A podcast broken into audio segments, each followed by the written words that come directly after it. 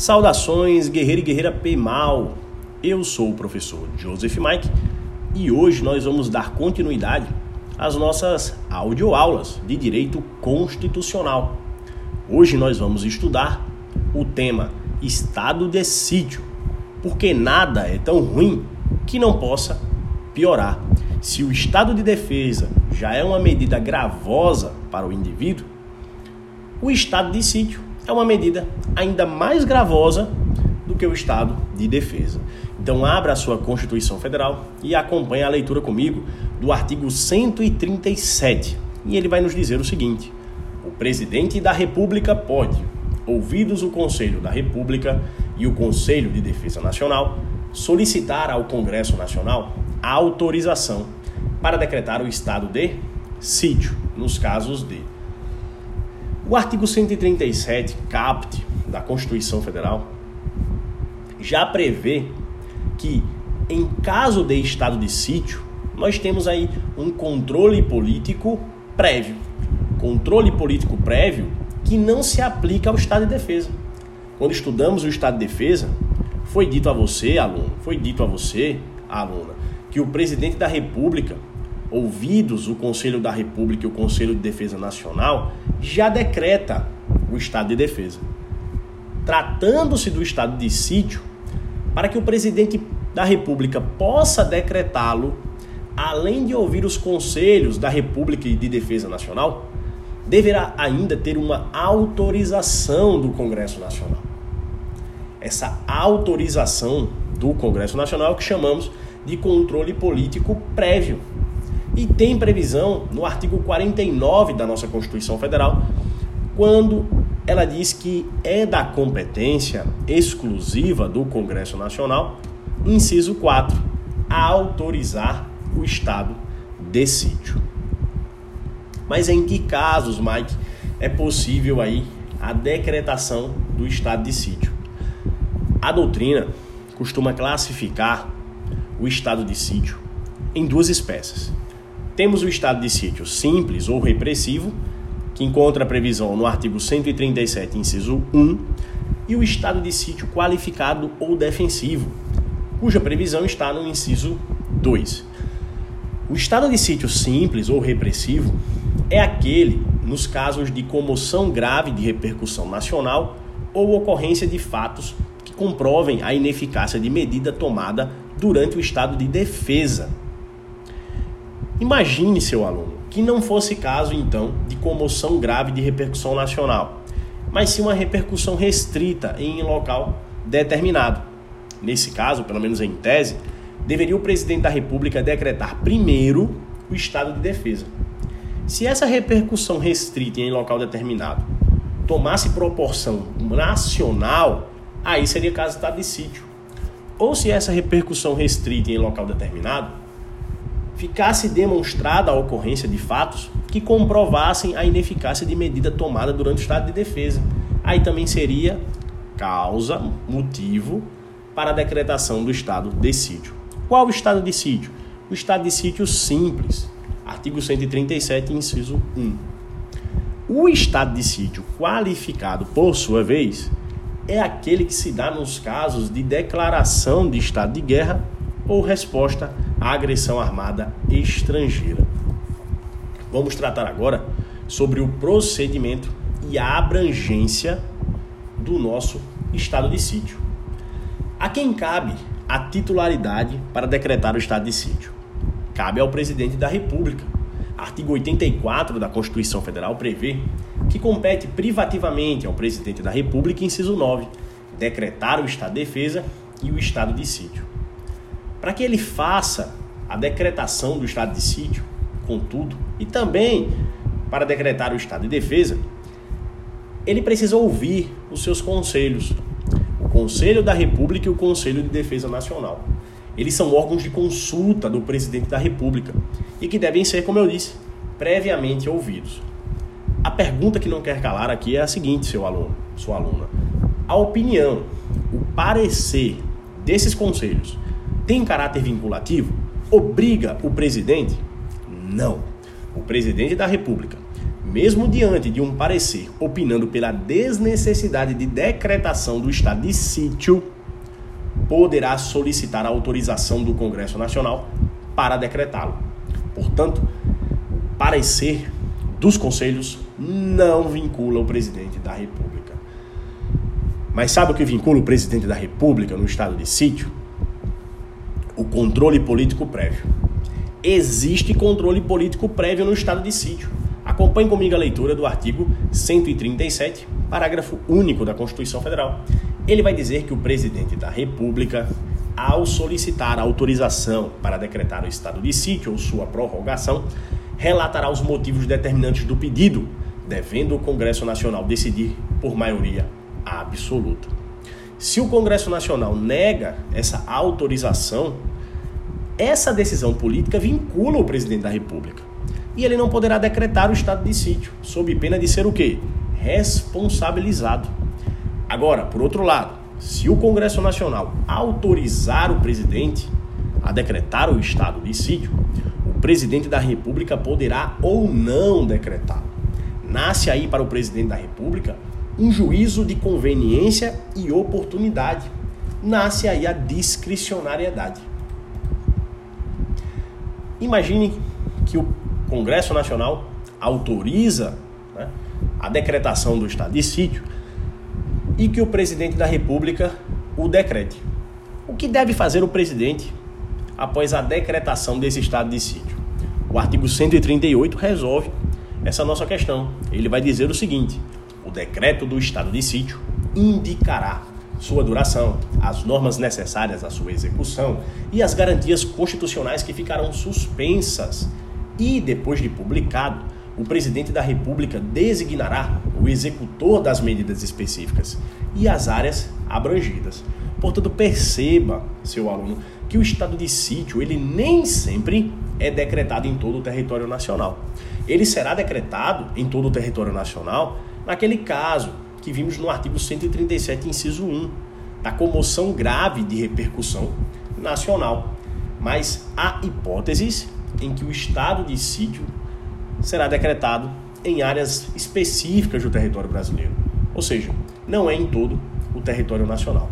Poderá ser, mas não é necessariamente. Artigo 137, parágrafo 1 da Constituição, vai dizer que o estado de sítio, no caso do artigo 137, inciso 1, não poderá ser decretado por mais de 30 dias, nem prorrogado de cada vez por prazo superior. No do inciso 2, poderá ser decretado por todo o tempo que perdurar a guerra ou a agressão armada estrangeira. Esse nosso artigo 137, parágrafo 1 da Constituição Federal, trata sobre o prazo. Qual o prazo previsto para o estado de sítio? Isso vai depender da espécie de estado de sítio. Tratando-se do estado de sítio simples, que aquele, nos casos de comoção grave de repercussão nacional ou ineficácia das medidas tomadas durante o estado de defesa, o prazo será não superior a 30 dias. E eu posso prorrogar esse prazo, Mike? Pode, seu aluno. Pode ocorrer prorrogação desse prazo de maneira sucessiva. Não há limites. Enquanto perdurar a situação de anormalidade, caberá prorrogação do prazo. Contudo, cada prorrogação também não poderá ser superior a 30 dias. Tratando-se agora do estado de sítio qualificado, nos casos de declaração de estado de guerra ou resposta à agressão armada estrangeira, o prazo é outro. O prazo perdurará enquanto também perdurar a guerra ou a agressão armada estrangeira. Parágrafo 2 aí do nosso artigo 137 da Constituição. Ele vai tratar do seguinte: solicitada autorização para decretar o estado de sítio durante o recesso parlamentar, o presidente do Senado Federal, de imediato, convocará extraordinariamente o Congresso Nacional para se reunir dentro de cinco dias, a fim de apreciar o ato. E parágrafo 3 o Congresso Nacional permanecerá em funcionamento até o término das medidas coercitivas. Em resumo, seu aluno, tanto o parágrafo 2 quanto o parágrafo 3 permitem aí que o presidente da República solicite autorização para decretar o estado de sítio, ainda que o Congresso se encontre em recesso parlamentar. Nesses casos, caberá ao presidente do Senado Federal, que também é o presidente do próprio Congresso Nacional, convocar todo o Congresso Nacional extraordinariamente. E eles se reunirão dentro do prazo aí de cinco dias a fim de apreciar o ato. Apreciado o ato, imagine que foi ali dada a autorização e o presidente venha a decretar o estado de sítio. Congresso Nacional voltará ao seu recesso parlamentar? É claro que não. É claro que não, porque o parágrafo terceiro prevê que o Congresso Nacional permanecerá em funcionamento até o término das medidas coercitivas. E que medidas coercitivas são essas, Mike? Temos, por exemplo, como medida coercitiva, a obrigação de permanência em localidade determinada. A outra, temos uma detenção em edifício não destinado a acusados ou condenados por crimes comuns. Temos ainda restrições relativas à inviolabilidade da correspondência, sigilo das comunicações, prestação de informações e a liberdade de imprensa, radiodifusão e televisão na forma da lei. Tenha um certo cuidado, porque não se incluem nessas restrições a difusão aí de pronunciamentos de parlamentares quando efetuados em suas casas legislativas, desde que liberada pela respectiva mesa. E as restrições elas não param por aí, essas restrições a direitos fundamentais. Temos ainda a possibilidade, se prevista no decreto, de suspensão da liberdade de reunião, de busca e apreensão em domicílio, de intervenção nas empresas de serviços públicos e requisição de bens. Leia comigo o artigo 139 da Constituição Federal. Ele vai dizer que, na vigência do estado de sítio, decretado com fundamento no artigo 137, inciso 1, ou seja, estamos falando do estado de sítio simples. Só poderão ser tomadas contra as pessoas as seguintes medidas: inciso 1, obrigação de permanência em localidade determinada. Inciso 2, detenção em edifício não destinado a acusados ou condenados por crimes comuns.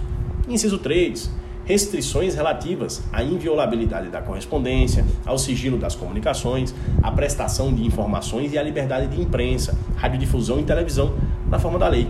Inciso 4, suspensão da liberdade de reunião. Inciso 5, busca e apreensão em domicílio.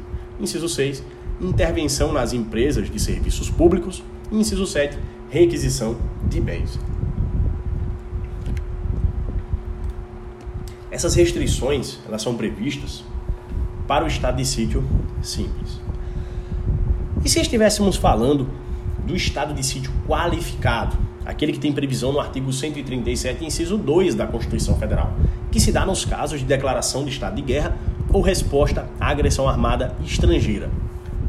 Qual garantia constitucional poderá ser suspensa, poderá ser restringida.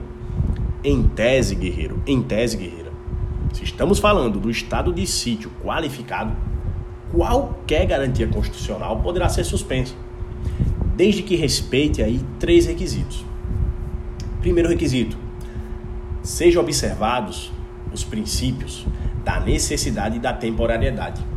Estudamos na aula passada que a inobservância desses princípios deixa de caracterizar um sistema constitucional de crises, passando a se configurar como uma ditadura, como um golpe, como um arbítrio. Então, é imprescindível a observância dos princípios da necessidade e da temporariedade da medida. O segundo requisito é que essa suspensão de uma garantia constitucional tenha havido mediante prévia autorização por parte do Congresso Nacional. E por último, tenham sido indicadas no decreto do estado de sítio. Né?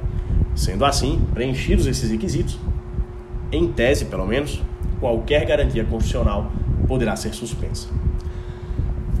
Os parlamentares, eles poderão ter as suas imunidades suspensas durante o estado de sítio? O artigo 53, parágrafo 8 da Constituição Federal, nos responde essa questão. O artigo 53 vai dizer o seguinte: que as imunidades de deputados ou senadores subsistirão durante o estado de sítio. Essa é a regra. Só podendo ser suspensas mediante o voto de dois terços dos membros da casa respectiva nos casos de atos praticados fora do recinto do Congresso Nacional que sejam incompatíveis com a execução da medida. Então é possível sim a suspensão da imunidade do parlamentar de maneira excepcional. A regra é que elas subsistirão durante o estado de sítio. Entramos agora no tema controle. Como se dá o controle, a fiscalização exercida sobre a decretação do estado de sítio? Primeiro, nós temos aí um controle político. Esse controle político, ele pode ser prévio, concomitante e sucessivo.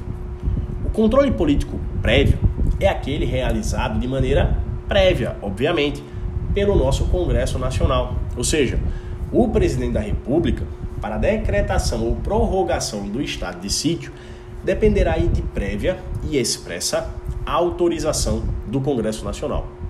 E vamos ratificar aí o nosso conhecimento.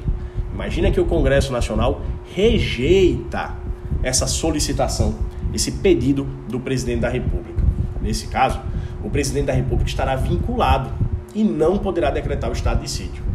E se ele decreta, mesmo sem autorização, cometerá crime de responsabilidade e ficará ali provavelmente submetido a um processo de impeachment. Por outro lado, se o Congresso Nacional autoriza o pedido ali realizado pelo presidente para decretar o estado de sítio, o presidente da República poderá decretar ou não, mediante um juízo de conveniência e oportunidade. Nascerá para o presidente da República aí a discricionariedade na decretação do estado de sítio. Perguntinha interessante aqui, senhores. O presidente da República pode solicitar autorização para decretar o estado de sítio durante o recesso parlamentar? Já tratamos sobre isso e vimos que sim. Vimos que o presidente da República poderá solicitar essa autorização para a decretação do estado de sítio durante o recesso parlamentar, caso em que o presidente do Senado Federal, de imediato, convocará extraordinariamente o Congresso Nacional para se reunir dentro de cinco dias a fim de apreciar o ato. Esse é o nosso controle político prévio. Vamos agora ao chamado controle político concomitante, que tem previsão no artigo 140 da Constituição Federal, que diz o seguinte: a mesa do Congresso Nacional, ouvidos os líderes partidários, designará comissão composta de cinco de seus membros para acompanhar e fiscalizar a execução das medidas referentes ao Estado de Defesa e ao Estado de Sítio. Portanto, esse controle político concomitante que se dá durante o estado de sítio, caberá uma comissão, uma comissão composta aí de cinco dos membros aí da mesa do Congresso Nacional. Por último, no tema controle político, temos o controle político sucessivo ou a posteriori, aquele que se dá logo após a cessação do estado de sítio ele tem previsão no artigo 141 da Constituição Federal, parágrafo único, que diz o seguinte: Logo que cesse o estado de defesa ou o estado de sítio, as medidas aplicadas em sua vigência serão relatadas pelo presidente da República em mensagem ao Congresso Nacional, com especificação e justificação das providências adotadas com relação nominal dos atingidos e indicação das restrições aplicadas. E se o Congresso Nacional não aceitar as justificativas do presidente da República? Esse caso poderá configurar crime de responsabilidade e o presidente poderá ser submetido ao processo de impeachment. Finalizamos o tema controle político. O controle político, que por sua vez no estado de sítio pode ser prévio, concomitante e sucessivo. Há ainda uma outra modalidade de controle a que se submete o estado de sítio, é o chamado controle jurisdicional ou judicial.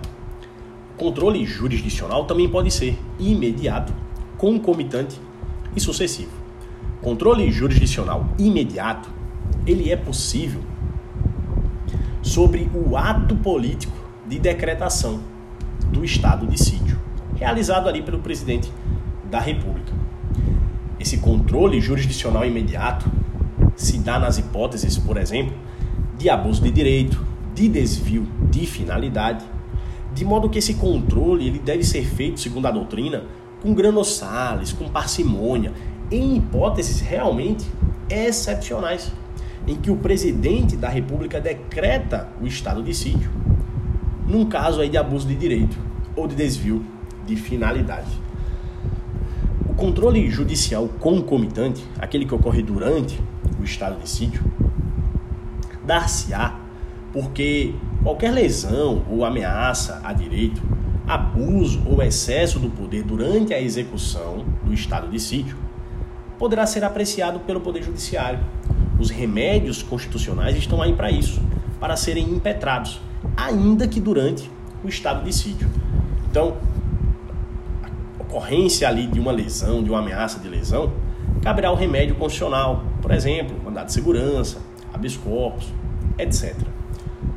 Controle jurisdicional sucessivo ou a posteriori, por sua vez, encontra a previsão no artigo 141 da Constituição Federal, que diz que, cessado o estado de defesa ou o estado de sítio, cessarão também seus efeitos, mas sem prejuízo da responsabilidade pelos ilícitos cometidos por seus agentes ou executores. Então imagine que durante ali o estado de sítio, um executor, um agente do Estado, pratica um ilícito.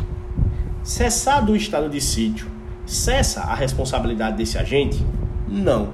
É justamente isso que prevê o nosso artigo 141 da Constituição Federal. De modo que aquela pessoa lesada poderá se utilizar do poder judiciário, daí o termo controle jurisdicional, para ser indenizado em face dessa ilicitude praticada por um agente do Estado. Finalizamos aí, seu aluno, o nosso estado de sítio. E só para ratificar na sua memória, veja comigo as causas que dão cabimento à decretação do estado de sítio. Quais são? Comoção grave de repercussão nacional, ocorrência de fatos que comprovem a ineficácia de medida tomada durante o estado de defesa e a declaração de estado de guerra ou resposta à agressão armada estrangeira. E quais são os requisitos formais para a decretação do estado de sítio? Primeiro requisito formal: autorização do Congresso Nacional. Decreto do presidente da República indicando a duração do estado de sítio. E oitiva do Conselho da República e do Conselho de Defesa Nacional. Obrigado, seu aluno, obrigado, sua aluna, pela atenção. Finalizamos mais uma audioaula de Direito Constitucional. Nos vemos na próxima audioaula.